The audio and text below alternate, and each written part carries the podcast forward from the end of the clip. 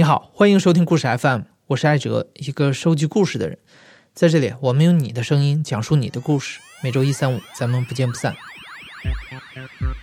如果要说在过去五年的时间里，中国互联网上最火的词儿，那一定是人工智能 AI。这个词儿火得一塌糊涂，你只要抬头看看铺天盖地的手机广告，就会有一种不明觉厉的感觉。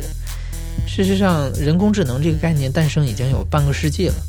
虽然我们距离电影中完全模拟人的行动和思考能力的那种机器人还有些距离，但 AI 在实际生活中的应用可能远比你想象的更广泛和成熟。除了阿尔法狗和 Siri，它还存在于很多我们每天都在使用的服务中。现在的 AI 技术到底有多成熟？前两天我去了一趟爱奇艺，中国最大的视频网站之一，去见了一个我的朋友陆香菊。他是爱奇艺 AI 人脸识别的算法负责人，中科院自动化所的博士。我和他坐下来聊了聊。我叫陆香菊，然后呃八零年生人，然后现在爱奇艺负责 Person AI。这是找发邮件吗？对，那个色情那一块儿我们也可能做不了。但是是色情动作那个。对对。那个我们感觉到它有一些困难之处啊，就是那个动作很难定义。对。就是而且你爬的不好爬数据，你知道吗？不是你爬，你看你发的这个图片哈，它都是一些那个这个都是。我们这个小组主要是做人脸识别相关的，像明星排行榜啊、只看他啊，还有这个爱创美资系统啊，他就说这几个就是基于明星的，因为我们公司就是明星特别多嘛。实不相瞒，录像局刚刚说的那几个名字，我一个都没听懂。不过换个角度来讲，我相信很多人就能明白。今年非常火爆的综艺节目《中国新说唱》，就有录像局的团队提供人工智能剪辑的技术支持。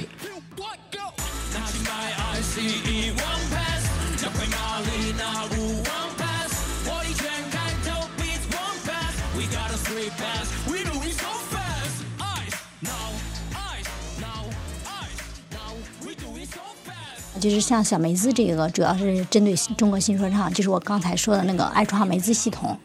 就是为什么需要这项技术呢？它是基本上拍摄素材的时候剪切出来一集，就是你看到的一小时的那个视频，它大约要拍上个一千多小时。然后有的时候，呃，对他们来说，想找哪些人的镜头，或者哪些事情，哪哪些哪些人的一个表情的镜头捕捉，就是是属于比非常耗时的一件事情。所以我们这边的话，主要是配合他们，就是找那个明星，就是哪一个人，然后还有找某个明星的一些特殊的一些镜头、一些表情，就像那个吴亦凡。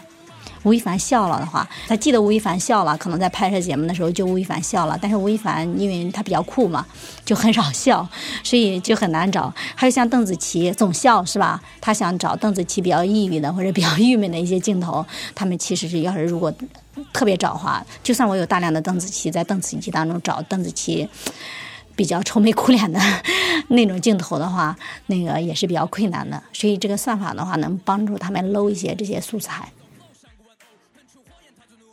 其实我觉得，要是如果说真的是剪辑这一块的话，AI 可能真的不比人差。我倒不是说人失业或者不失业，我觉得人可以做一些更有意思的事情。因为我跟你讲一下，那个漫威爷爷那个前两天不去世了嘛，然后我们市场部就说能不能做一个漫威的剪辑。然后漫威的剪辑，我们搜了一下，在我们的后台库里面，关于漫威这个主题词话有一百多页。我们就拿他的剧跑了一下，然后其实漫威他不就全是一些客串嘛？斯坦利，他的所有的片段加起来也就一分钟左右。所以在这种情况下的话，我觉得如果让人去剪辑斯坦利的画面，还是挺耗时耗力的一个东西。但是其实 AI 这一块的话，就可以快速的把它的那个片段拼接出来。就当然人就是去看，你发现不行，全是老头不好看。然后我们后来又加了他一些主角，钢铁侠、蜘蛛侠，加了一些主角，然后再配上音乐，那个效果就很震撼，就比较好看。当然这个过程当中也是完全可以用 AI 来来来判断的。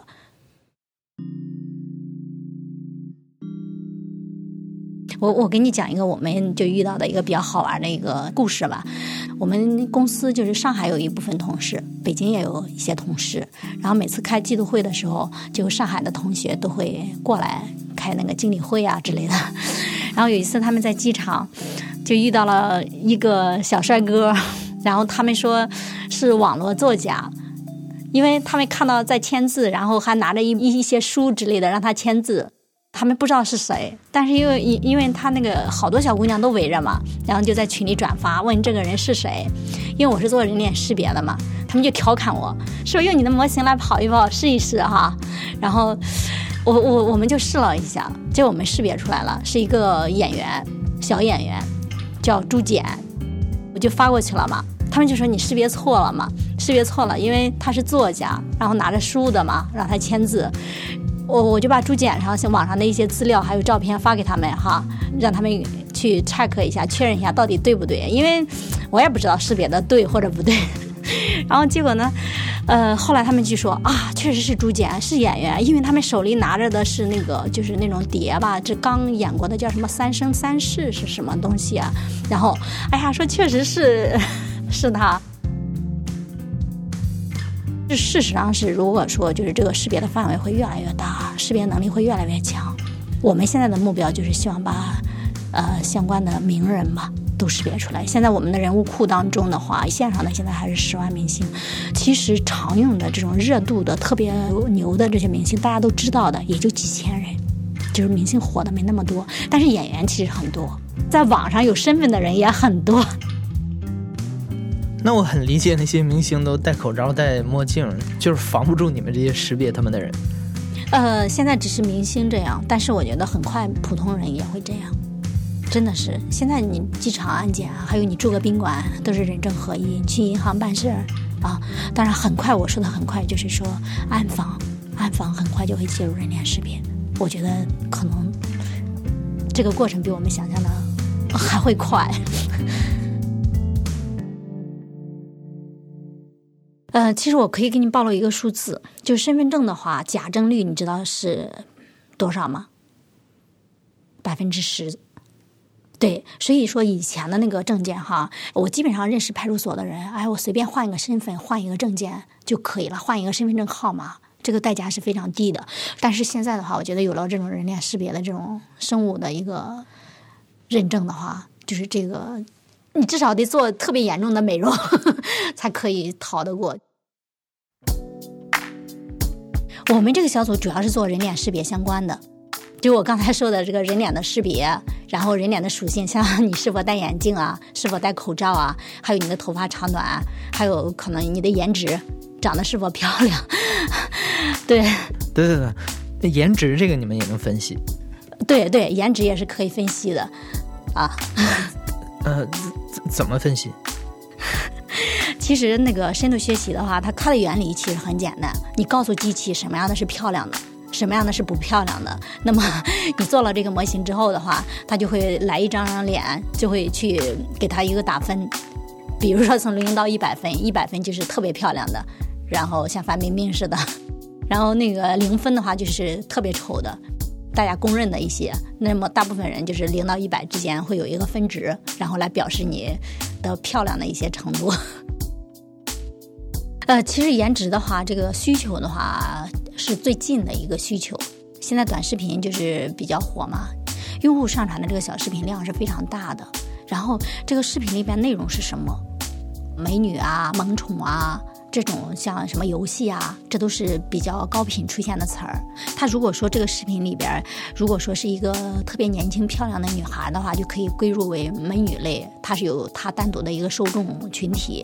所以就是说，我们就做了一个颜值，当然男的也有帅哥，就是帅的一个程度等等之类的。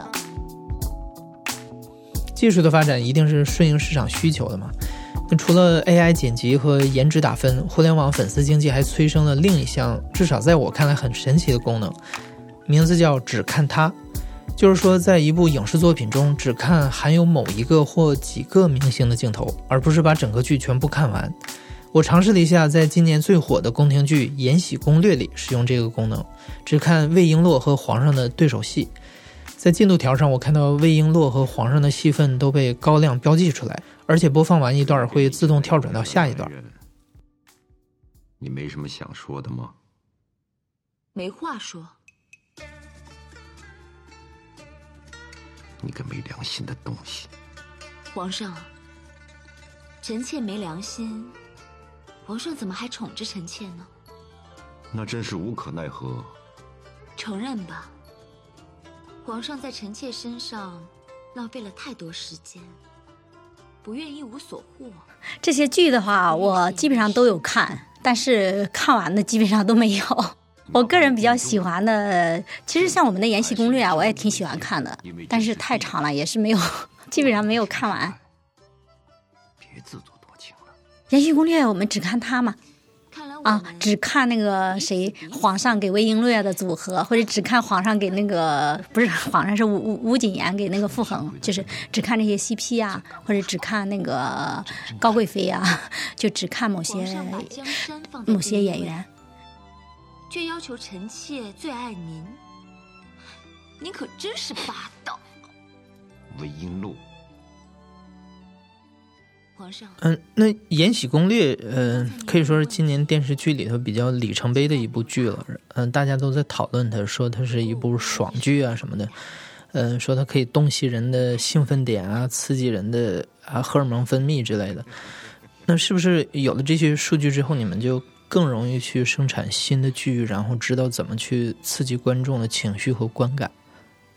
我觉得这个话题属于还是比较有意思的哈，就是那个我个人认为哈，它这个《延禧攻略》就是比较火的话，就是可能大家都说像打游戏似的，一开始给个小宫女斗，后来就斗到皇上那儿去了嘛，一集一集的，给人性比较符合。但是从我们这个呃内容理解这一块儿的话，呃，就是单从画面上是分析不出来这些信息的。嗯，但是我觉得其实现在策略性的东西，就比如说这个受众率啊、流量预测啊、解决方案式的东西，都有都在尝试着去做了。但是我觉得，如果说对这种生活的一种感受啊、一种理解啊、一种感觉呀、还是不行的。我觉得很多科幻电影里头都有一个经典的讨论啊，就说好比这个技术人员，包括科学家去怎么看待自己在做的产品。嗯，其中有一点争议的地方就是现在一些互联网产品，它通过算法，呃，就是分析你喜欢看哪方面的内容，然后就不停的给你推这块的东西。嗯，这样会不会让人更局限在自己的小世界里，让他更不包容？只去看他自己想看的东西，不停的去刷新。你们有考虑这个问题吗？这个问题也是经常在想，因为现在的话，如果没有推荐的话，其实你想这个也是挺恐怖的，因为信息太多了。如果说我找半天，啊、我在那儿找半天，我都没有找的时间，找了俩小时都没有找到自己喜欢的，也是挺恐怖的。但另一方面的话，就说，呃，推荐的东西都是特别狭窄的，或者等等之类的话，就是导致我可能越来越闭塞了。就像这种情况的话，它是这样子，它在推荐上有一这种稍微的冷启动啊、边缘推荐啊等等之类的，它也不会说完全一样的去去做。是多元的，就像那个，就是如果说有人喜欢看小孩的话，其实像小孩的话，就可以归到萌宠里面，也会给他推荐一些动物啊，小猫、小狗啊等等之类的这些可爱的。小孩归到萌宠里，对呀、孩子就属于整个萌宠里边 就比较有爱的这种这种吧，所以它那个像标签的话，它也是分等级的。就一个萌宠，一个可爱的话，它本身就是比较多元的一个，嗯。